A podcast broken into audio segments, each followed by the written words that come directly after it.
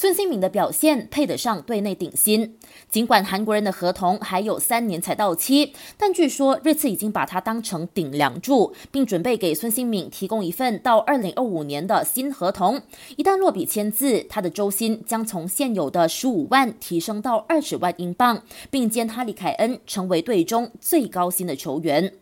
F1 葡萄牙大奖赛结束排位赛较量，梅赛德斯车手汉密尔顿顺利摘下职业生涯第九十七个杆位，队友博塔斯和红牛车队的维斯塔潘则分别位列二三位。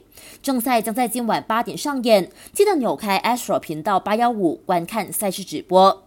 林书豪的下家疑似浮现了。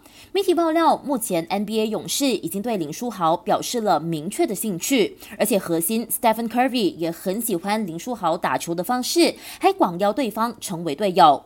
刚好篮网也看上了林书豪，现在就看林书豪本人怎么选了。想要观看更多更精彩的体坛动态，尽在 Astro。